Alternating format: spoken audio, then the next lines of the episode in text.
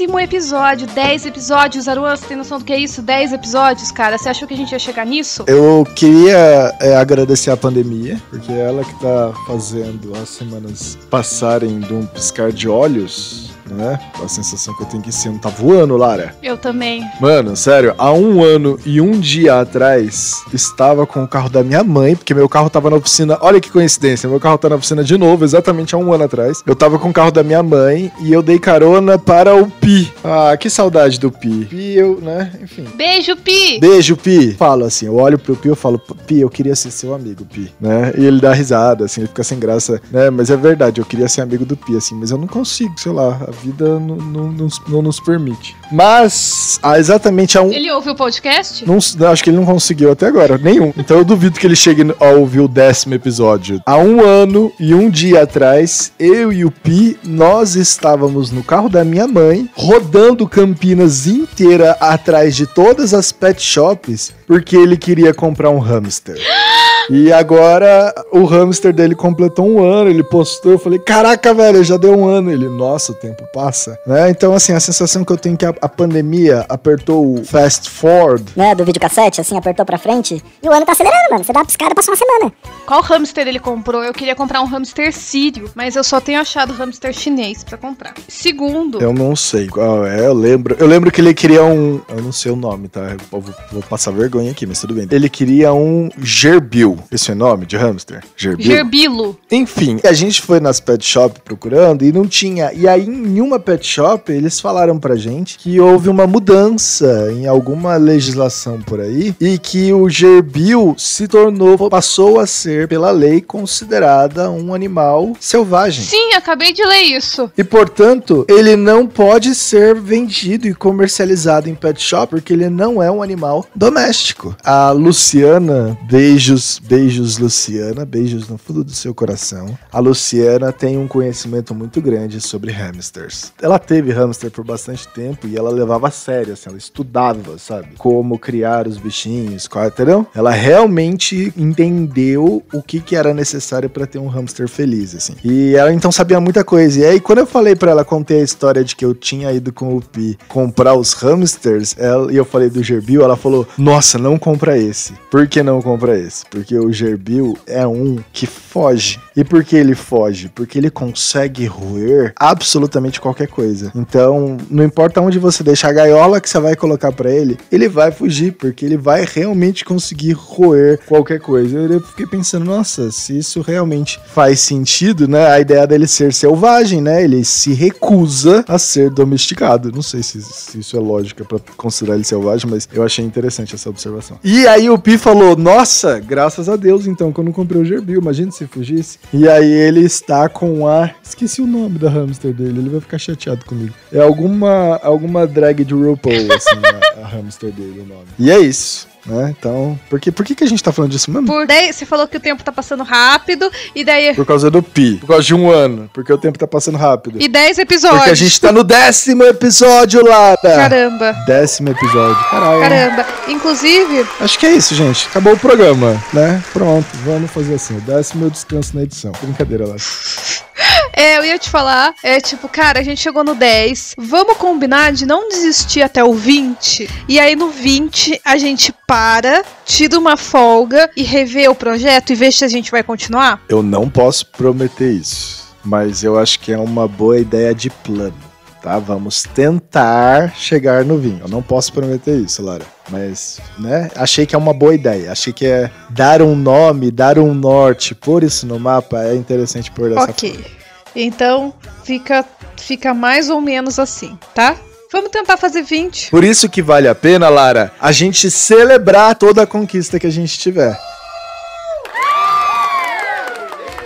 Eu tô ansioso para lançar esse episódio 10 logo, porque como a gente mantém uma média de 100 audições por episódio, a gente provavelmente vai chegar na milésima a, milésima vez que o nosso podcast será escutado, provavelmente vai ser quando esse episódio estiver sendo lançado. E eu quero, por exemplo, cele, né, celebrar, vamos celebrar cada Cada, a cada episódio, a cada coisa que dá certo, a cada comentário simpático das pessoas mandando pra gente, né? A cada né, apoio, pessoas né, se oferecendo para ajudar em, em, diversas áreas, né? Pessoas dando sugestões, querendo contribuir, né? Então acho que é isso que a gente tem que ir celebrando a cada episódio, a cada momento em que a gente tá compartilhando. Lara, eu queria aproveitar esse décimo episódio também, já que eu tô falando de compartilhar, eu queria começar também mandando um beijo pros meus pais, né? Porque eu recebi um áudio que eu fiquei até emocionado, né? Que eu perguntei pra minha mãe o que, que ela tava achando do programa, se ela chegou a ouvir. Eu perguntei, né, se meu pai tava ouvindo, se ele tinha falado alguma coisa. E ela me mandou um áudio, assim, muito, muito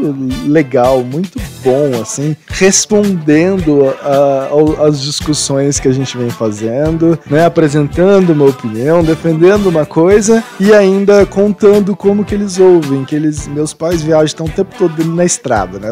Estão o tempo todo entre uma cidade e outra, né? Meus pais são intermunicipais. Eles são intermunicipais, assim, porque eles realmente, ao longo da semana, eles pernoitam, passam a noite em cidades diferentes, assim, né? Isso acontece. São sempre as mesmas cidades, mas são cidades diferentes, né? Então, eles têm uma vivência de estrada muito grande. E minha mãe contou que eles ouvem o podcast e eles se divertem, né? E, é, ouvindo o, o, nosso podcast, assim. Então, eu fiquei muito orgulhoso, eu fiquei muito emocionado por isso. É, é muito bom saber que tudo isso que eu tô compartilhando, né? Porque lembra, Lara, você é positiva, você acha que isso vai fazer um sucesso e a gente vai, né, viver de recebidos e posts patrocinados. Sim! E eu não, eu acho que eu já falei para você que eu acho que eu acho que a gente vai ser sim, o que a gente tiver que ser.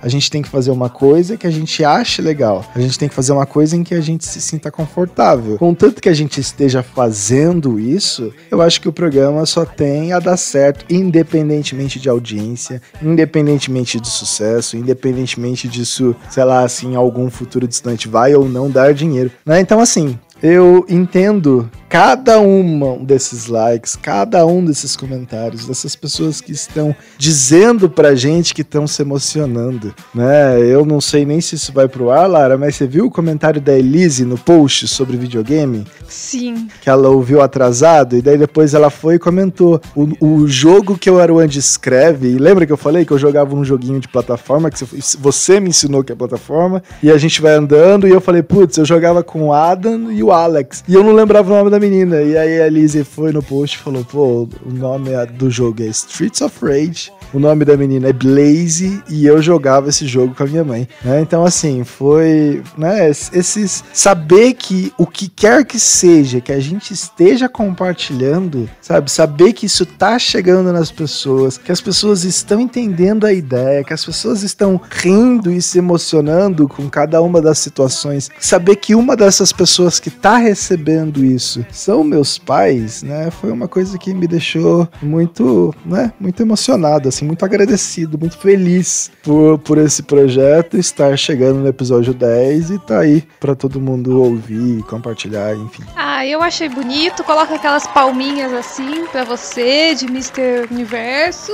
Eu quero mesmo é ir no evento do Spotify for Podcasters e aí a gente vai lá e vai tirar foto com outros Aí eu vou conhecer o Mário Júnior. É, esse é meu objetivo número um. Aí o meu objetivo número dois foi atualizado essa semana, que é eu queria ter um Instagram que tivesse o arrasta para cima, sabe? Então, gente, eu preciso de 10 mil pessoas, de preferência ouvindo o programa e seguindo no Instagram. Então, quem puder tá fazendo esse favor, eu vou estar tá agradecendo bastante, viu? Porque eu só queria aquele, sabe? Tipo, ai, gente, arrasta pra cima pra, pra ver o vídeo, entendeu? Arrasta pra cima pra ouvir o episódio de hoje. Queria bastante isso. E o meu Precisa terceiro, de quanto? 10 mil. Nós temos quanto? Arlan, como ser negativo, velho? A gente tem 152. Ah, tá bom. Não, tá bom. Desculpa, gente. E daí. E voltou a música de novo. É isso aí, Lara. Uhul! Então. Compartilha com as pessoas, tá quase. Eu quero 10 mil. E o meu terceiro. O meu terceiro objetivo é o recebidos, entendeu? Eu vou ficar muito feliz quando eu tiver. Imagina eu fazendo unboxing das coisas que a gente recebeu aqui no estúdio do Questão de Opiniões. Mas enfim, gente, é, esses são meus três objetivos e eu queria agradecer quem tá ajudando a gente a chegar nisso. É, vocês são bem legais, eu gosto de conversar com vocês e de aparecer no Instagram. Então, Mas eu sei que ainda não estamos fazendo sucesso e que eu vou sim no evento do Spotify e que a gente vai sim tá lá patrocinando com marca. A gente vai estar tá lá. Mas tudo bem, eu acredito na gente e agora a gente acabou de gravar 10 episódios, né? Atingimos a meta, então vamos fazer o quê? Dobrar a meta. Então aí quem sabe a gente chega no vigésimo episódio.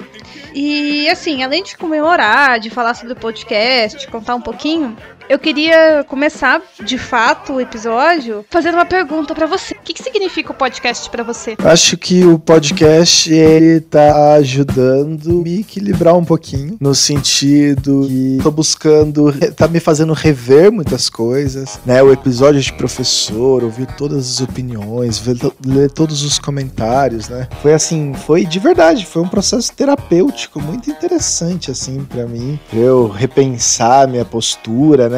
E eu fiquei pensando, caramba, né? Se as pessoas, se a audiência tiver uma parcela do que eu tô sentindo, né, sobre o episódio de professor, por exemplo, eu acho que, caramba, acho que a gente fez um trabalho bom, né? Porque me levou realmente a, a repensar muitas posturas, a refletir, a debater com as pessoas, né? Todo o processo educacional. Então, assim, eu acho que tem sido, né, uma forma de eu buscar algum tipo de equilíbrio. E eu tava, né, fazendo várias coisas, Laras. Eu, eu, cheguei, eu tava fazendo aula de violão, tava é, desenhando com, com lápis de cor, eu comecei a brincar com isso, né? E aí o podcast, ele, de alguma forma, né, serviu para ser esse canal de eu jogar umas bobeiras lá, colocar umas músicas que eu gosto, né? Eu fico pensando assim, caramba, quero que as pessoas ouçam essa música. Tudo isso, assim, acaba funcionando para mim como uma brincadeira de rádio mesmo, sabe? Rádio enquanto uma arte, né? Nem sei se enquanto rádio, assim, enquanto construção, edição desse trabalho. E para você, Lara, o que significa o podcast? O podcast é um respiro, Aruan. No dia em que eu te mandei a ideia do podcast, é, foi porque eu cheguei num limite, assim. Foi você que me apresentou o mundo do podcast, né? Depois que eu comecei a ouvir, eu entrei na podosfera, assim, comecei a ouvir muito. E eu não tô brincando quando eu falo sobre eu queria realmente estar no evento do Spotify, sabe? Eu queria realmente ter um recebidos. Mas para além disso, gostava da ideia de me comunicar. Eu gosto de falar, né? Eu fiz teatro, sou professora e eu acho que uma das coisas que mais gosto em ser professora é o palco. E a gente vai falar disso no episódio mais pra frente. Mas eu gosto da questão da comunicação e eu queria um espaço para isso. Mas mais do que um espaço para isso, mais do que a exposição sobre a qual eu falei, que eu senti essa necessidade de ser a caçadora da fama, né? Eu costumo pegar muito trabalho, Luan. É, não só pela, não, pela dificuldade de falar não, tá? Ah, é porque você não sabe falar não. Não é por isso. É por isso também, vai. Mas eu encho a minha vida de coisas para não lidar com a minha vida pessoal. Então eu pego 300, 500 redações para corrigir naquela semana, para eu ficar o dia inteiro corrigindo redação e não ter que lidar com relações relações, não ter que lidar com as pessoas. E quando eu lido, às vezes eu lido muito na superficialidade, sabe? Já faz algum tempo que eu queria fazer alguma coisa meio que por mim. E é por isso que eu dei o nome do episódio de projeto pessoal, porque eu queria fazer alguma coisa que fosse para mim, que não fosse monetarizado, porque senão passaria a ser meu trabalho. Eu queria alguma coisa que não fosse trabalho, nem estudo, nem pesquisa. Eu queria uma outra atividade que fosse um pouco mais próxima da vida pessoal, né, que eu fosse fizesse essa transição para a vida pessoal, com a qual eu tenho tanta dificuldade de lidar, da qual eu fico fugindo tanto. Eu queria me dedicar com essa alma para uma outra coisa. Isso ficou na minha cabeça. Nas minhas resoluções de ano novo, tava lá que entre as coisas que eu queria fazer, eu queria ter um projeto pessoal. Eu queria ter alguma coisa para, para me dedicar. Por mim, entendeu? Por realização.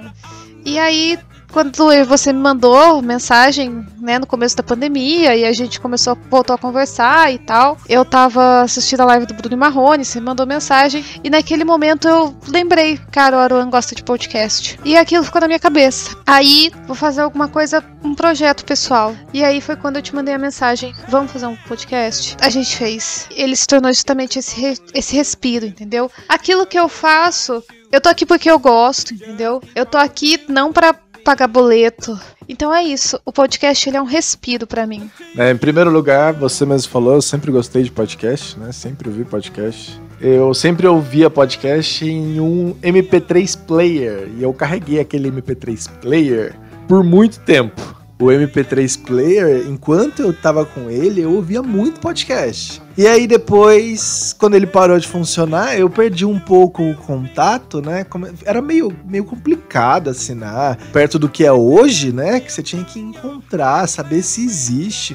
Os sistemas de busca eram ineficientes, né? Nem todo podcast estava nas principais plataformas, né? Então, assim, era uma coisa mais complicada do que é hoje. Porque aí quando o Spotify começou a colocar podcast dentro do Spotify, aí que eu voltei a me aproximar dos podcasts de uma forma muito intensa. Né? Então, assim, sempre gostei, sempre tive de alguma forma a intenção de gravar algum. Eu cheguei até a gravar alguns áudios, fazer alguns testes, né, ao longo desses últimos 10, 12 anos, assim. Né? Eu cheguei a experienciar algumas dessas situações, mas não, não parecia que era um formato que me agradava, assim, né? Não, eu não, não acho que eu conseguiria né, manter aquilo por, um, por uma sequência, né? Então assim, nunca levei para frente, mas sempre tive essa vontade. E aí quando você apareceu e, e propôs da gente construir isso, foi um, né, um momento de eu resgatar de alguma forma essa ideia. Te conhecendo, Lara, por mais que você possa ter mudado nos últimos anos que a gente não tem conversado, te conhecendo, eu sei que você ia ser de alguma forma um equilíbrio social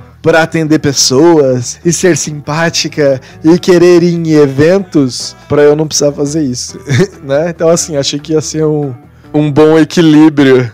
Sei lá, às vezes me sinto meio Bruno Marrone, né? Ele fiz a situação do Bruno Marrone agora. Você sabe o que se diz sobre o Bruno Marrone, Aruan? Você sabe quem é Bruno Marrone? Não, não sei. Eu sei, eu sei da live que um tava do tipo assim, pô, cara, eu te amo, seu guarda, né, eu, essa cena eu fiquei mas então eu tenho uma ideia quem seja, né? Mas não, né? O que dizem, que é a menor ideia. Quais são as músicas deles? Tem a menor ideia, né? Enfim.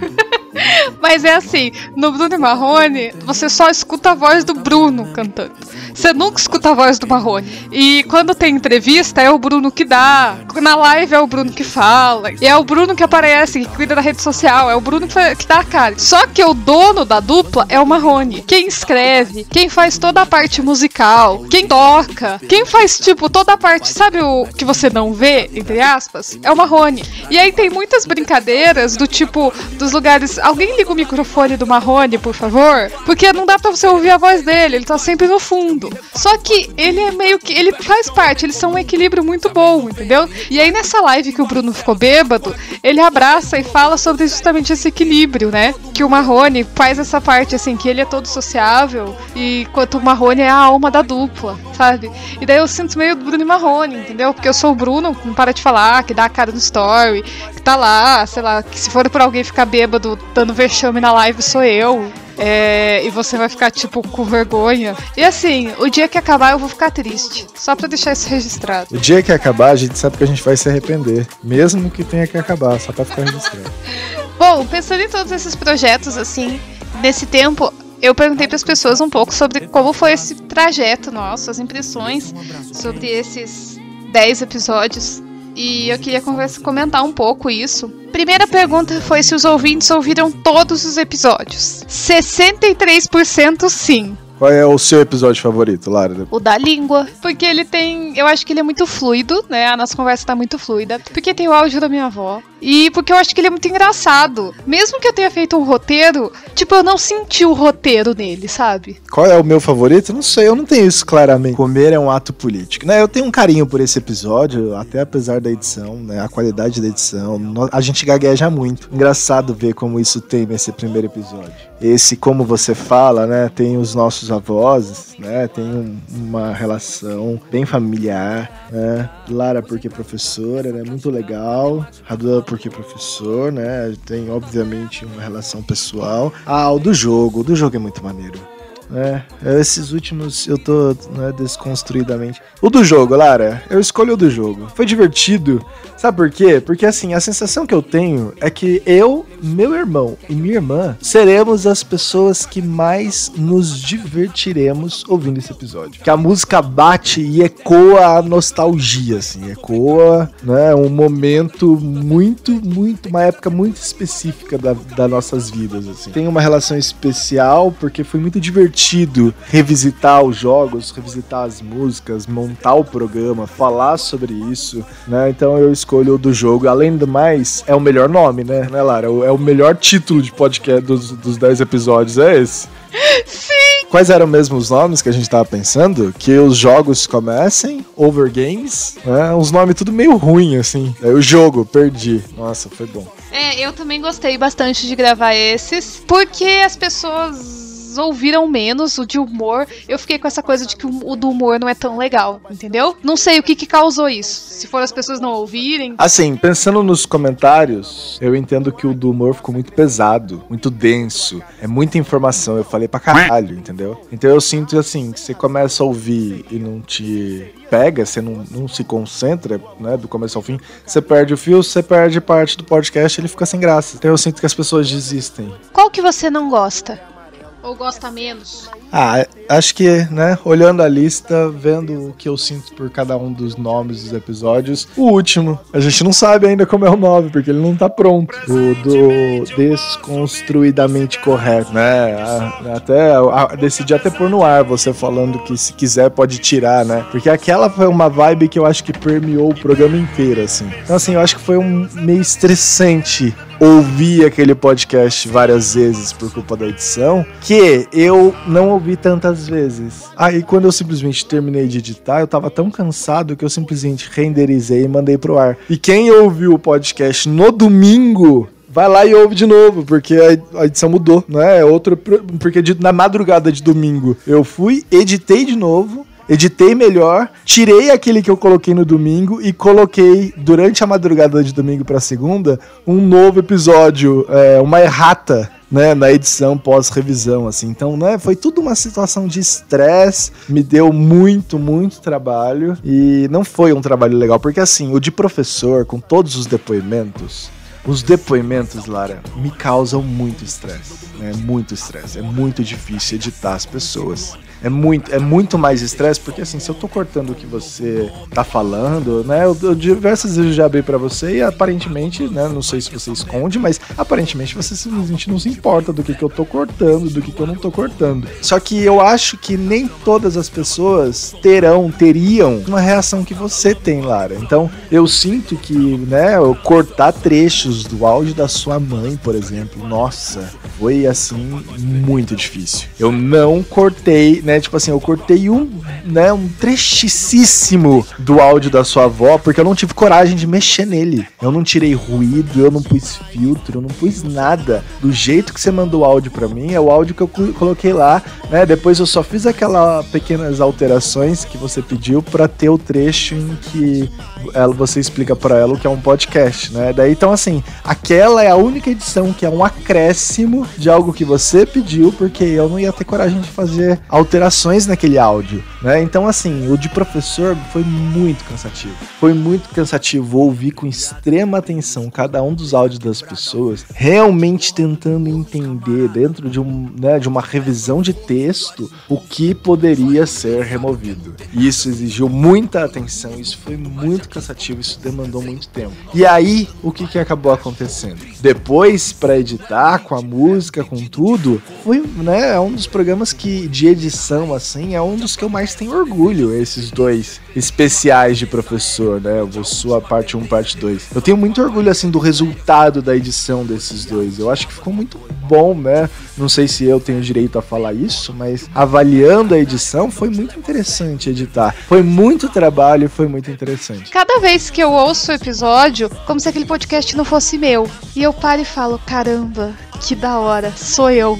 Ao invés de eu pensar, nossa, deixa eu ouvir meu podcast, eu ouço um podcast em que eu participo, entende? E daí eu penso que da hora eu tô nesse programa, sabe? tem cumprido, Aruan, com o meu desejo, como eu falei, do, do projeto pessoal, sabe? Tem preenchido esse espaço que é o de amar alguma coisa e de me dedicar a alguma coisa que não é o meu trabalho. Tem sido muito especial para mim. Mas, assim, eu acho que tá valendo muito a pena, tá? É, eu acho que é isso, tá valendo muito a pena. O que mais as pessoas falaram nas enquetes, Lara? A arroba Nicole Maziero falou que não tem desgraça. Deixa eu. O que mais que eu perguntei? Aí eu perguntei o que, que a gente pode melhorar. Então, gente, eu queria mandar um beijo pra arroba Larissa Cesarino. Na nossa enquete, quando eu perguntei o que podemos melhorar, ela falou nada, porque nós somos ótimos. Então eu queria mandar um beijo beijo para ela, porque eu não quero lidar com críticas. Então eu vou escolher olhar só para as coisas boas, então eu queria mandar um beijo para ela. Na parte de coisas boas, o que todo mundo disse é que a, a nossa conversa é meio aleatória e realmente ela é fluida e parece que a gente está conversando assim. Parece que as pessoas que estão escutando estão junto com a gente numa mesa de bar. Mas a gente tá realmente trocando uma ideia, né, Lara? É isso que tá acontecendo. Aruan, aí, tipo, vamos concordar que o saldo do podcast tá sendo positivo? Claro, claro. Acho que sim. Não, Aruan, você tem que concordar, senão não vai fazer sentido o que eu vou falar. Vou falar de novo. Isso, então, peraí, de novo. Aruan, então vamos concordar que o saldo do, do podcast tá sendo positivo, certo? Sim, claro, Lara! Então, eu fiquei pensando, poxa, em quanto tempo eu demorei pra, sei lá, realmente fazer um projeto pessoal, para realmente colocar isso no papel. Poxa, eu pensei, será que as pessoas também têm isso? Tipo, será que todo mundo tem um projeto pessoal, assim? E aí eu pensei, eu fiz essa pergunta, eu joguei lá no Instagram, tipo, galera, vocês têm projeto pessoal? 92% dos nossos ouvintes têm. Cara, é muita coisa. E muita gente votou. Projeto pessoal é tipo uma atividade que você realiza que não é a carreira principal e que você faz pela realização independente independente da remuneração. Aí eu pensei em projeto comunitário, blog, Instagram, qualquer coisa que você faz por pura realização. E quando eu vi essa resposta, eu pensei um pouco, não sei se você já viu um tweet que tem circulado bastante, que é algo mais ou menos assim, é, ah, agora de repente todo mundo virou blogueiro, todo mundo fica postando coisa no Instagram, é, gente que nunca se manifestou tá fazendo recebidos, postando, não sei o que. E daí tem três pontinhos, tá escrito assim: que ótimo, fico muito feliz que agora as pessoas estão tendo essa oportunidade de exibir seus talentos e mostrar o que elas fazem pro mundo. Parabéns, continuem assim. Quem quiser meu apoio, tem todo o apoio. E, e é um pouco isso, assim, que eu tô sentindo, tipo, quando eu faço os, os posts meio blogueira, quando eu me, me, me filmo, né? Quando eu gosto Beto. É bem isso que eu sinto, tipo, essa oportunidade de, de exibir alguma coisa que a gente tá fazendo, né? Que é o podcast. E eu acabo me exibindo mais mesmo, porque eu sou assim, exibida. E eu pensei, será que essas pessoas, tipo, esses 92% que têm essa ideia, esse sonho, é. Será que elas não tiveram oportunidade? Qual que é a dificuldade, né? Quais são os sonhos dessas pessoas? E perguntei a gente recebeu várias respostas muito legais. E eu perguntei, primeiro, se você tem um projeto pessoal. Depois eu pedi para detalhar, contar um pouquinho, né? Tem umas respostas muito legais, tipo escrever livro, viver próximo à natureza. Uma querida, a Júlia, arroba Júlia Fracaroli, uma queridíssima que acompanha a gente falou que ela tem um projeto, que ela tem uma ideia. E ela pediu pra ela contar um pouco sobre essa ideia pra gente. Vamos no primeiro. 3, 2, 1, vai.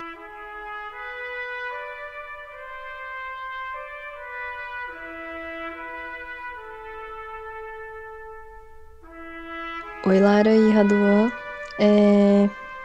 Eu queria contar um pouco para vocês do meu processo é, de tirar meu projeto do papel. E aí, primeiro eu preciso contar qual é o projeto, né? É, então, durante esse período de isolamento social, eu comecei a desenhar umas tirinhas com uns pensamentos que vinham assim na minha cabeça. E umas frases de impacto. E aí eles fazem algum sentido para mim. Eu gostaria talvez de mostrar para outras pessoas. Mas eu fico com receio assim do que pode vir dessa exposição, né? Que inicialmente eu pensei em expor na internet. E no Instagram, por exemplo. E aí eu fiquei com receio de duas coisas, né? Primeiro, de como as pessoas reagiriam.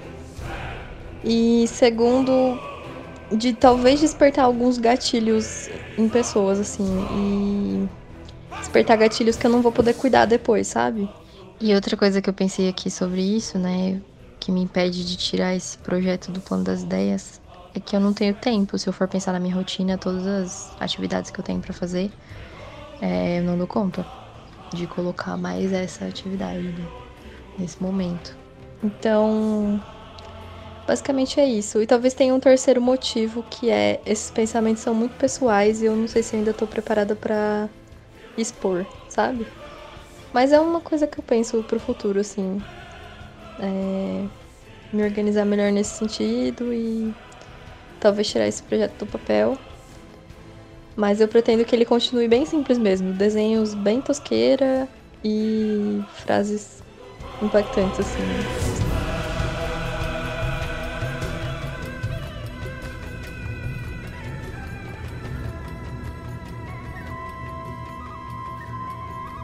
Júlia, eu queria dizer, em primeiro lugar, que eu sou a favor da anarquia, né?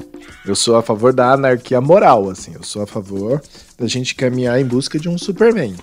E aí, Lara, eu acho que eu, eu me sinto obrigado, sendo, ser quem eu sou, eu me sinto obrigado a virar pra Julia e falar: Fia, vai e faz.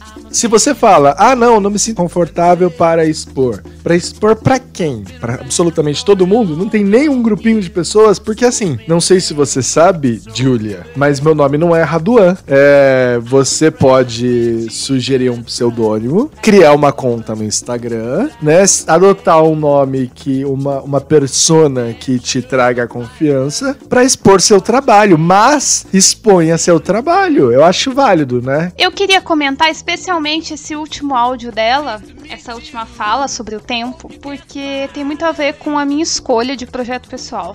E eu vi, eu leio autoajuda, né? Faz parte das coisas trash, das coisas que eu gosto. Né? El Chan, Paula Fernandes, Operação Cupido e autoajuda faz parte do meu, start, meu starter pack, né? Dentre esses autoajudas que eu li, tem uma frase que eu nem sei de qual era, para mudar a ideia de eu não tenho tempo. E agora eu realmente adotei isso. Quando a pessoa pergunta para mim, ou oh, você pode fazer isso? Ao invés de responder que eu não tenho tempo, eu falo, essa não é minha prioridade. Muito interessante. E eu mudei a palavra tempo por prioridade. Ah, eu não tenho tempo, não, não é minha prioridade agora. E eu só arrumei tempo pro podcast quando eu coloquei isso como minha prioridade. Quando eu virei e falei assim, ter um projeto pessoal é minha prioridade neste momento. Então eu vou. O tempo aparece.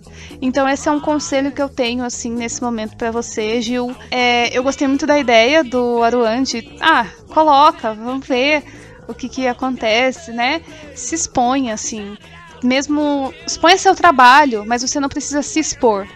Ou mostra para um grupo de pessoas pequeno, né?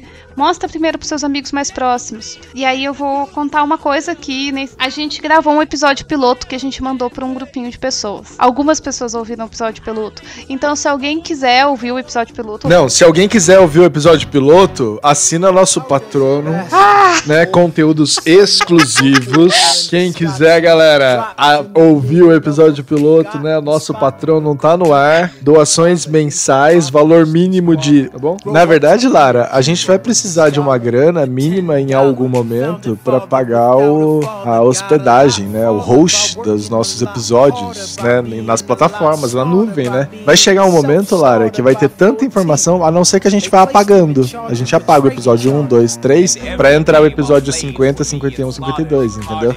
E aí vai haver em algum momento uma necessidade de dinheiro, porque senão a gente vai começar a pagar para fazer esses programas. E isso, definitivamente, a gente não tá afim, né? Então, é, é, um, é uma questão, não é de ficar rico e ir pro podcasters, Spotify, Google Play, YouTube Brasil. Se o Camões tinha mecenas, por que, que a gente não pode ter? Tá bom. Gil, beijo pra você, querida. Nosso conselho é: coloca no ar. É muito gratificante, é muito legal quando você vê o seu trabalho. E aí, nem tanto pela, pelo olhar do outro, né? Mas o meu olhar, né? O meu ouvir, quando eu escuto podcast e falo: caramba, eu tô ouvindo um podcast que tem eu, que eu tô ali. Boa sorte pra você na tua empreitada. Esse musical, Hamilton. My name is Alexander Hamilton.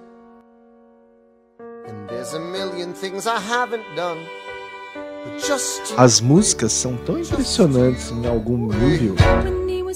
Imaginar que um cara compôs tudo aquilo. É claro, teve ajuda, teve produtor, teve tudo, mas assim, imaginar que toda aquela estrutura, toda aquela semântica. Mano, sério, as, tipo assim, ele é capaz de cantar a mesma música em dois momentos diferentes da peça e a música absolutamente fazer sentidos completamente novos, assim, ao longo da peça. Né? Então, assim, é muito interessante que tem música desse projeto que o cara chegou a levar dois anos para escrever. Né? Então você fala assim, ah, ele não tem tempo. É claro que não, porque ele inclusive foi responsável pelas músicas do filme Moana, né? Enquanto ele estava trabalhando nesse projeto, ele ao mesmo tempo estava lá sendo responsável em treinar o The Rock a cantar que nem o Maui. Lara, para você ter uma ideia, assim que o projeto foi lançado, se eu não me engano, ele foi lançado em 2015, 2014, não tenho certeza do ano. Assim que o projeto foi lançado, ele começou a ganhar prêmios de melhor álbum de rap então, assim, tô muito, muito interessado enquanto obra artística. Ele tá olhando, ele tá fazendo um revisionismo histórico bom, Lara, porque ele tá mostrando que os Estados Unidos da América, enquanto independência e formação do Estado que é hoje, ele foi moldado por imigrantes. E isso é muito claro na peça. Isso é muito maneiro como, né, os imigrantes fazem as coisas nos Estados Unidos e todas as consequências, né, os negros, os franceses, enfim, né? É muito, é muito, muito maneiro.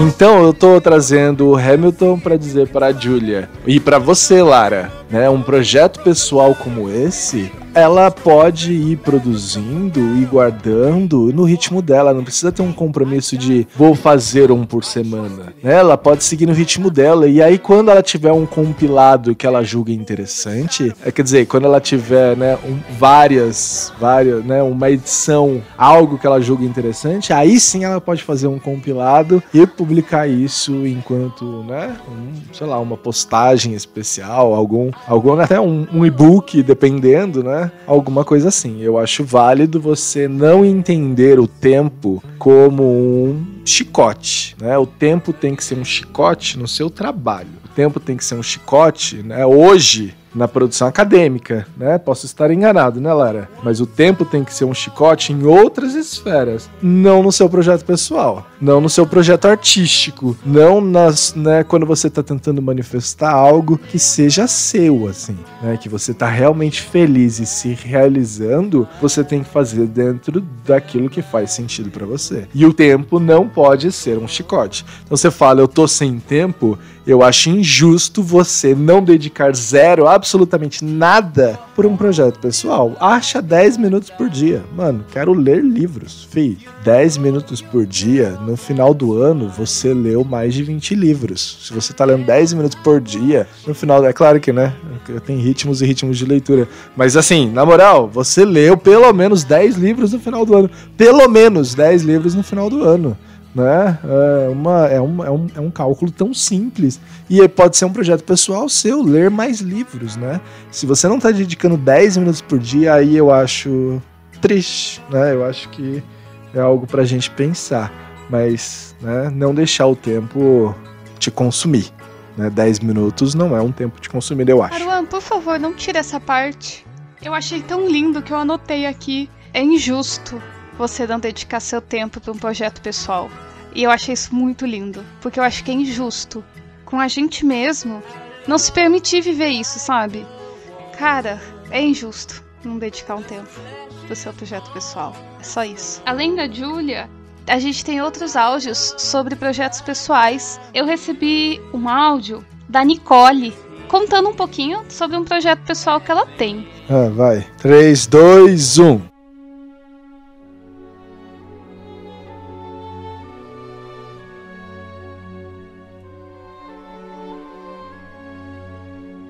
Oi, eu sou a Nicole e o meu projeto pessoal é ser fluente em Libras, língua brasileira de sinais, e poder, posteriormente, ensinar Libras às pessoas. É, em praticamente toda a minha infância, eu nunca tive contato com pessoas surdas, muito menos me interessava em, em saber mais sobre, até porque eu era uma criança. Mas em certo momento do meu ensino médio, eu tive contato com um funcionário surdo.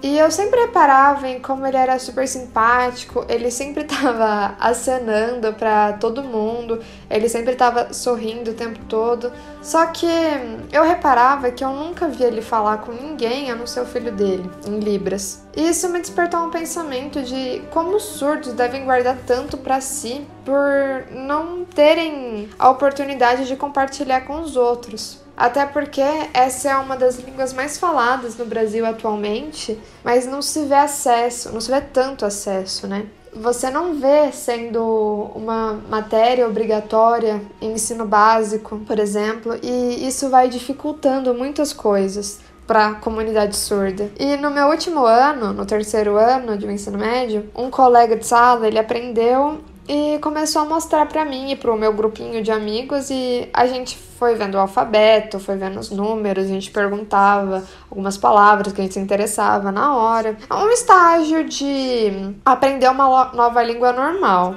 saber mais. Eu percebi que a gente ficou muito cativado com essa língua e a gente procurava e a gente até começou a se comunicar com esse funcionário, mas a gente sempre passava e dava oi, perguntava se estava tudo bem e ia tentando puxar assunto. E eu lembro desse funcionário e de como ele gostava de um amigo meu, o Léo. Várias vezes o Léo perdia o intervalo inteiro conversando com ele. A gente foi vendo isso e foi muito gostoso ver como ele, esse funcionário ficou muito feliz com isso. E esse misto dessa vontade de aprender a língua, mas essa gratidão que a gente teve por todo esse processo com esse funcionário, aí fez a gente ter mais uma vontade de pós-formatura, né? A gente já perdeu o contato e tentar aprender sozinho a língua ou por aulas no YouTube por, por aqueles aplicativos HandTalk e ou até mesmo ter aula mesmo, sabe? Só que no meu caso, a gente até buscou, só que no meu caso esse sentimento teve que dar espaço ao vestibular de novo, porque final do ano e, enfim, vestibular. É, até que nesse ano é, me apareceu a oportunidade de ter aula online. É, no caso, eu ainda tô no curso, ainda tô, estou tendo aula. É, não só a oportunidade de ter aula, mas por ter aula com uma professora maravilhosa que me desconstruiu e construiu muito nesse processo mostrando que é uma língua por toda a sua gramática e não porque é uma linguagem, me mostrando o termo correto, que é surdo, me mostrando um universo dentro de uma língua que eu não tinha a menor ideia. Para eles, não é uma, para os surdos, não é uma deficiência, mas sim uma outra forma de experimentar o mundo com uma potencialidade muito grande que é capaz de abrir muitas portas culturais é, é aquilo de que não é uma perda auditiva, mas um ganho surdo. E tudo isso para dizer que acho que todo plano começa com uma vontade. E a vontade se juntou com a oportunidade de aprender e trouxe o plano de ser fluente.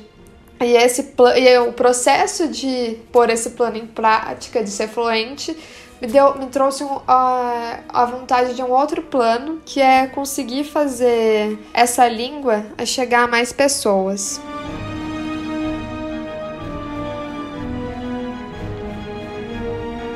Oh, que fofinho. Olha, achei muito legal a tua iniciativa, porque você mostrou como um projeto ele sai de uma vontade cotidiana, né? Não precisa ser um sonho da vida inteira, assim, mas como você pode criar o seu projeto, assim como a Julia teve ali, surgiu no momento da quarentena e o seu foi numa relação social importante para você, constitutiva, que o projeto pessoal é isso que eu acho que nos alimenta, né? Que nos move, assim. Então eu tenho, eu torço muito para que dê certo, para que você consiga seu objetivo e, de fato, é um objetivo muito nobre, assim, é, é muito bonito. Parabéns por essa ideia. Pensando nisso que a Nicole colocou pra gente do fazer projetos pessoais que você realiza pensando no outro, né? É um projeto para você e para o outro. É, tem mais um pra gente ouvir, Aruan, que tem um link com isso. Então a gente faz mapas de navegação, testes de usabilidade, criação, prototipação, desenvolvimento e implementação de soluções. Com a pandemia e a educação online, eu fiquei me perguntando como que as pessoas que têm algum tipo de deficiência estariam estudando, porque alguns têm necessidade de algum intérprete para fazer essa ponte entre professor e aluno, segundo pela falta de acessibilidade nos sites e no, nos aplicativos. O Movimento Web para Todos fez uma pesquisa e constatou que 99% dos sites brasileiros têm alguma barreira de navegação para as pessoas com deficiência, e, o, e os aplicativos mais populares têm, na média, descrição em menos de 14 14% nas suas imagens, o que limita bastante o acesso às pessoas com deficiência visual. A principal dificuldade está na falta de componentes que possam tornar um site acessível de forma automatizada. Por isso, esses números são tão altos. É, a gente ainda precisa de muita intervenção humana para transcrever imagens, para colocar legenda, fazer audiodescrição, por exemplo. Como eu falei no início, o projeto ainda está em fase de pesquisa, então eu estou entrando em contato com professores, alunos que têm alguma dessas deficiências e intérpretes de Libras. O projeto está sendo desenvolvido para implementação na plataforma do Gabriel Miranda, professor que abraçou a ideia desde que o site dele foi lançado. E a pesquisa é o principal ponto para entender qual é a real necessidade de quem vai acessar o site, para facilitar a navegação e assim a gente tenta construir um mundo mais acessível e sem barreiras para todo mundo. Esse projeto ainda está no comecinho, em fase de pesquisa, mas ele tem como objetivo a acessibilidade no ensino de matemática online para as pessoas com deficiência visual ou auditiva. A ideia veio a partir de um estudo durante um curso de UX Design, que é o design de experiência de usuário, onde basicamente a gente resolve problemas para melhorar a experiência de quem usa um produto ou um serviço.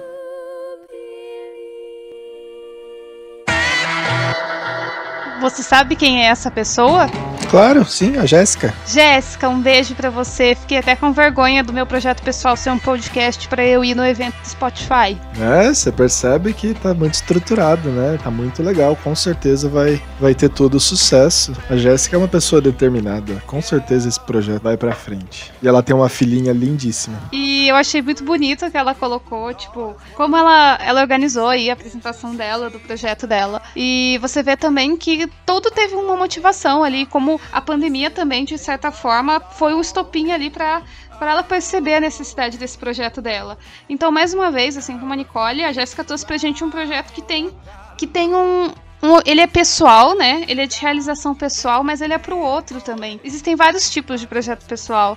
E, e eu acho que retoma a frase do Aruan. É injusto não dedicar tempo a eles. Mas uma coisa, Aruan, que eu tava. Quando eu tava conceituando o projeto pessoal, eu tinha pensado em algo que não seria monetarizado. Discordo. Eu tinha pensado em algo que não gerasse lucro.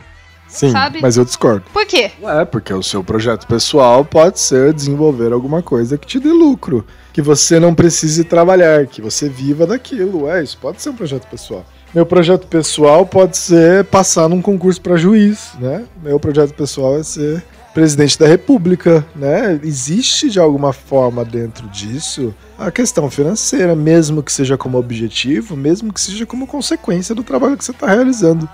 É que, sei lá, pra mim, a partir do momento que você começa a ganhar dinheiro com uma coisa, aquilo, aquilo vira trabalho, virou. Sabe aquela coisa do tipo, ah, se você faz o que você gosta, você nunca mais vai trabalhar? Pra mim é uma mentira, entendeu? Porque eu acho que a partir do momento que virou virou tua fonte de renda, virou teu trabalho, pra mim ficou um saco. Porque assim, se você não precisa se preocupar com dinheiro, né? Se você tem uma vida e uma renda em que isso não se torna em nenhum aspecto um problema, você passa a não ver mais o dinheiro como essa, essa, né, essa entendeu? Eu não tô falando ser rico, eu estou falando ter dignidade em levar uma vida, sabe? Mas pensando nessa coisa da monetarização, eu conheço uma pessoa que começou um projeto pessoal pessoal como um simples projeto pessoal sem fins lucrativos. Vou me divertir. E hoje, Aruan, tá muito bem com esse projeto pessoal. Essa pessoa é Silvana Todeschini, a mãe da arroba Larissa Todeschini, uma amiga minha da faculdade, uma grande amiga, que é amiga com quem eu jogo, que eu falei no episódio sobre games, com quem eu jogo, que eu já mandei beijo aqui. Eu mandei uma a mãe dela, nossa, muito simpática. Todas as vezes que eu fui lá, a mãe dela é um amor. A gente jogava coisas online no celular, tipo, perguntado. Assim, ela é muito gente boa. Aí, quando eu tava fazendo a pauta desse episódio, eu falei, eu tenho que conversar com a mãe da Larissa sobre isso. E aí eu mandei uma mensagem para ela, e aí ela mandou.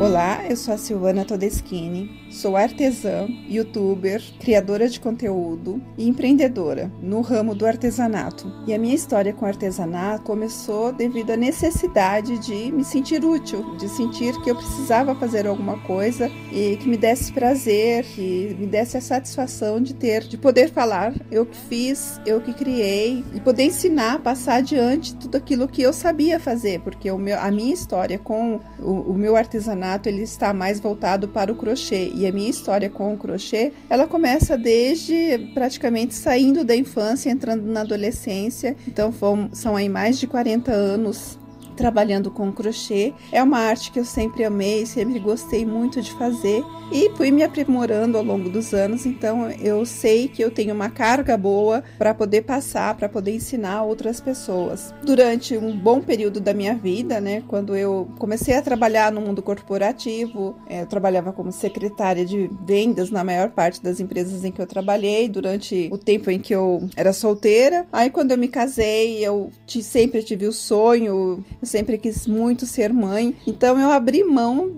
é, do lado profissional e fui realmente ser mãe em tempo integral, esposa, dona de casa. E durante todo esse período, né, que foi mais ou menos uns 18 anos, eu me dediquei completamente só a isso, só a minha filha, que ela alcançasse os objetivos dela, né? E quando ela foi para a faculdade, eu me vi meio que sem função. Aí voltei para o meu artesanato, voltei para o meu crochê, comecei a fazer para vender por aqui mesmo, vender para vizinhança, comecei a trabalhar com os bingos. Eu vi que a internet começou a se movimentar, né, ter um movimento, mas eu falei, pera, eu posso fazer alguma coisa nesse sentido também, né? E eu vi que no Facebook estava surgindo páginas de várias, de vários assuntos, né, entre tantos assuntos, eu falei, eu vou criar uma página de crochê. Eu tive a sorte com essa página de publicar ali os meus trabalhos e tudo mais. Eu tive a sorte de ter uma página muito grande que já estava super consolidada nesse mundo virtual 喽。E gostou de um dos trabalhos que eu fiz e me compartilhou. Então eu tive um boom de crescimento, assim, eu consegui mais de 10 mil seguidores em um dia, de um dia para o outro, que essa página já tinha mais de 100 mil seguidores e tudo mais. Então, de um dia para o outro, eu passei de mil para 11 mil seguidores. E aí, claro, começou a se, cada vez chegar mais pessoas, mais gente. E eu comecei a colocar o meu trabalho para vender. E eu colocava e vendia, mas era uma coisa muito imediata mesmo. Eu levei até um susto Fiquei realmente muito impressionada e vendia. Então era época de Natal, inclusive, meio para final de ano, vendia muito. E aí começou, né? Eu comecei a vender, eu comecei a fazer as encomendas, através das encomendas, através da página. A página começou a crescer. Aí começaram os pedidos: "Ai, me ensina, me ensina, faz um canal, me ensina", tal. Aí eu resolvi criar o canal. Fui pro canal, aí comecei a dar aula. Os primeiros vídeos são horríveis, são terríveis, assim, é de, sofrível para assistir. Da página hoje na página eu já tô com 142 mil seguidores, então a página também, a página não, o canal ele cresceu bastante, então já tô com 142 mil seguidores lá no canal. A página eu acabei nesse, nessa trajetória toda meio que abandonando, então eu tô com 78 mil, ficou nisso. O Instagram hoje também eu tô com um bom público, a gente já tem mais em torno de 30 mil pessoas na comunidade. É, nesse intermédio entre página, Instagram e, e YouTube, eu fui parar no nos programas de televisão que são voltados para o artesanato. Então tem esses programas de TV aberta, é, TV Gazeta, tudo que é voltado para o artesanato. A gente acabou indo, sendo convidado para ir lá para dar uma aula. Consegui uma parceria com a maior empresa de fios do Brasil. É, é uma super parceria. É, então hoje eu sou professora do time dessa empresa. Então é muito bom, é um reconhecimento do trabalho, é um reconhecimento da trajetória. Faz acho que os dois anos, quase tudo certo para lançar em janeiro. E eu acredito que vai ser uma coisa muito boa para todo mundo no ramo do artesanato.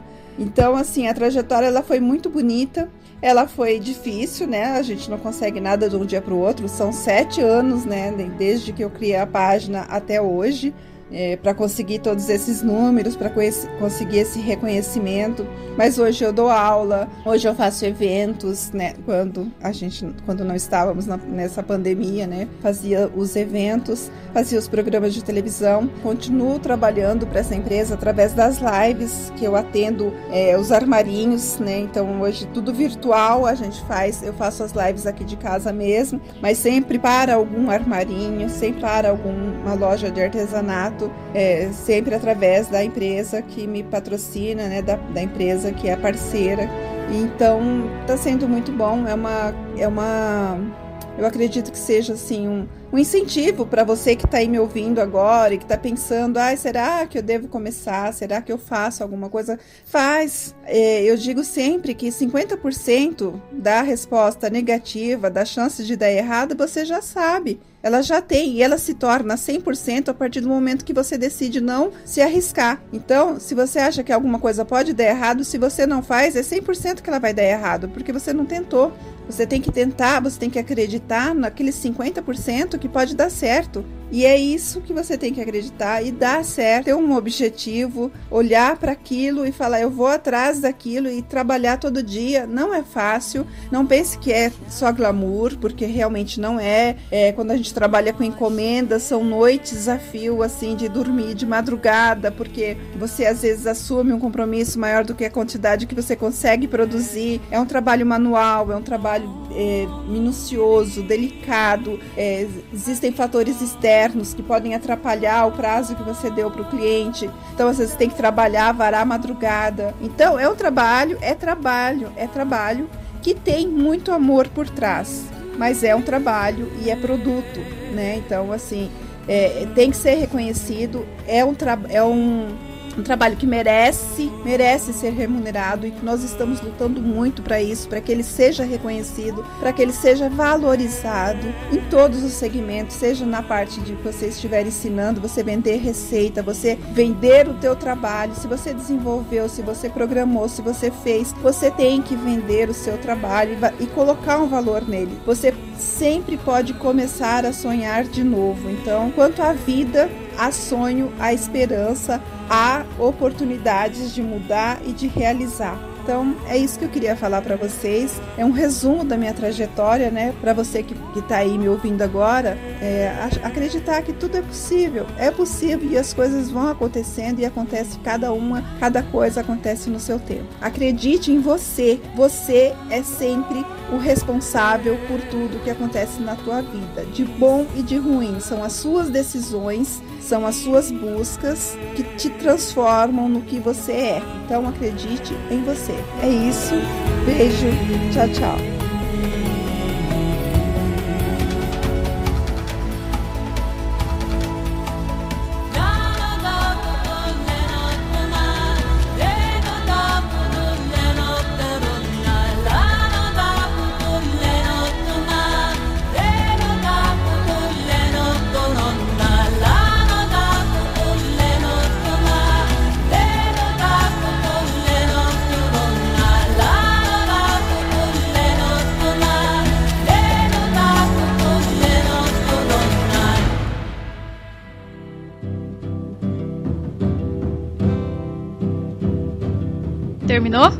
E, né, que interessante, não sabia disso não, não conheço essa mulher, não conheço a página dela. Depois passa aí, ela falou? Eu não sei se ela falou. Qual que é o arroba? É arroba arte com temudo Sil, de Silvana. E assim, eu me lembro do dia em que ela passou de mil para 11 mil seguidores. Eu tava lá. Eu acho essa trajetória incrível, porque eu me lembro muito dela faz... ela fez o tapete que eu tô que eu tô em cima nesse momento, tô em cima de um tapete que ela fez para mim. Foi aquele momento assim da Larissa comentando comigo: "Ah, minha mãe faz crochê e tal, sabe?"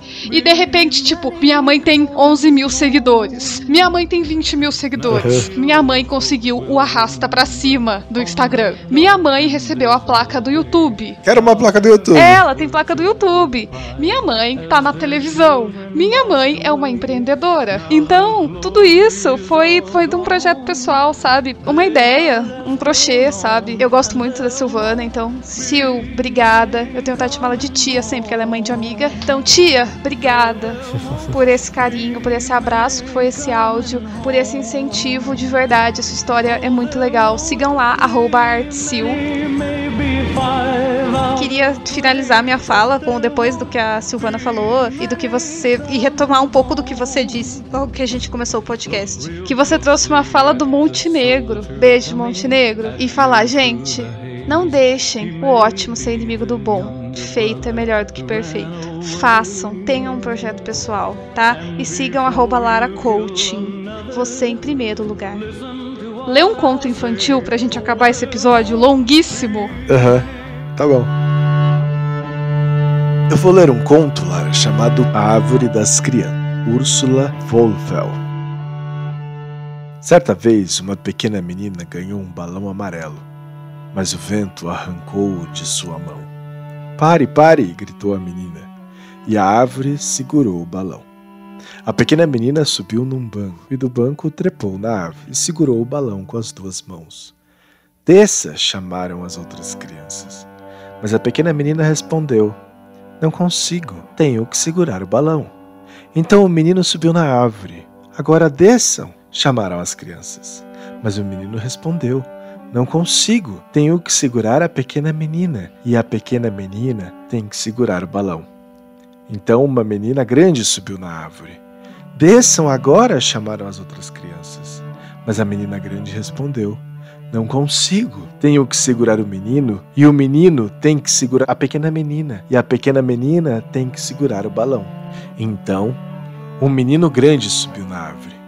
Primeiro, ele pegou o balão e desceu da árvore. Depois, desceu a menina grande. Depois, desceu o menino. E por fim, desceu a pequena menina, que ficou muito contente por ter seu balão amarelo de volta.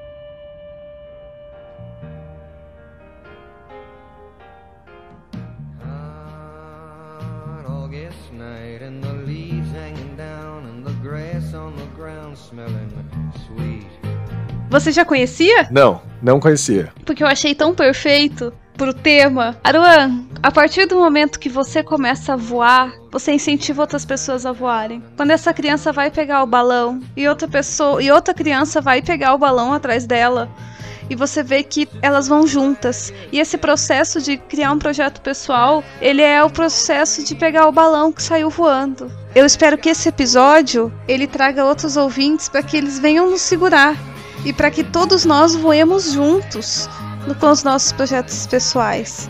Voem, pessoas, voem e não deixem ninguém pegar o balão amarelo e trazer de volta pro chão. Então vamos todos voar juntos. E obrigada por esse episódio, Aruan. Obrigada por ter topado essa loucura, esse projeto em- tão louco, mas tem me feito tão bem. Obrigada. Obrigada, pessoal, por ter chegado até aqui e pelos 10 episódios juntos. Foi muito bom compartilhar isso com vocês. Ah, então, muito obrigado você também, né? Porque é, acho que é a sua organização que faz o projeto funcionar. Depois que você organiza e eu desorganizo, aí eu organizo de novo na edição. né? Acho que é mais ou menos assim que eu enxergo, mas. né? Tá bom? Então, muito obrigado. Muito obrigado, ouvintes. Obrigado, pessoas que colaboraram, que participaram, que incentivaram, que criticaram. Tá? Muito obrigado a todo mundo aí. Tá? Então é isso, pessoal. Ok, pessoal. Espero que tenham gostado do programa. Nos vemos na próxima semana. Tchau! Nossa, que sono, cara. Sono que eu tô. Nossa, tchau, Aruan. Tô morrendo de sono, velho.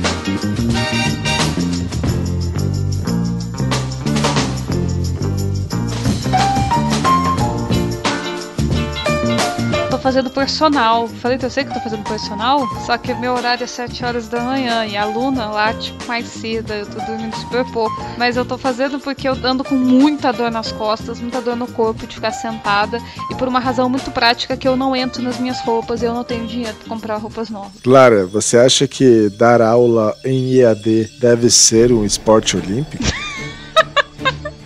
Só não, Aruan. Só não. Mas o meu corpo tá. Ué, Lara, mas você sabia que pra dar aula em EAD você tá tendo preparo físico? Você sabia? Então. O que, que você pensa sobre isso?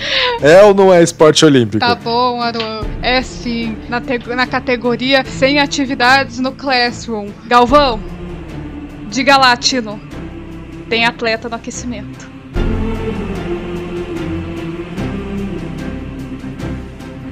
Mastigando. Será que sai a minha mastiguinho assim? Como? Sai muito! É muito chato editar. Desculpa, Lara, mas, mas é, tá de boa, né? Assim, só. É muito chato editar isso depois. Então eu vou mastigar bastante, assim, ó. Hum, hum, hum, isso, mastigando.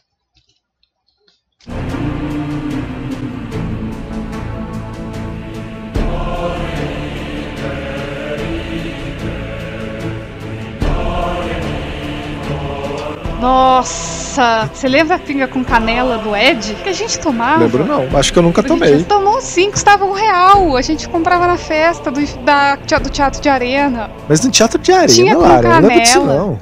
Fish, nessas coisas que a gente ia. Olha, eu tenho lembrança de tomar pinga em dois momentos da minha vida. Que é festas do IA, né? Então, festas, sabe quando você acorda no dia seguinte e fala, putz, voltei pra casa com uma ficha? Então é isso. Então eu ia pras festas do IA, mas era sempre em casas, era em rap. Não era na Unicamp no IFISH, quando eu ia beber pinga nas festas do IA. Né? E outro momento que eu lembro de beber pinga é, tinha uma época, teve uma época que a gente ia pro bar e antes de começar a beber, a gente bebia cachaça seleta.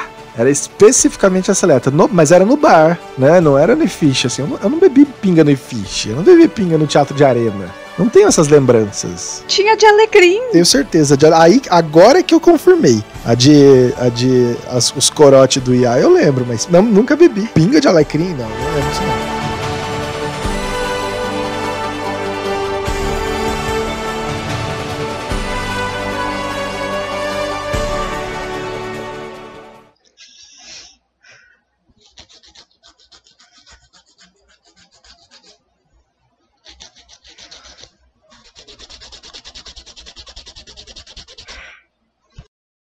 Tira a parte do padre do balão.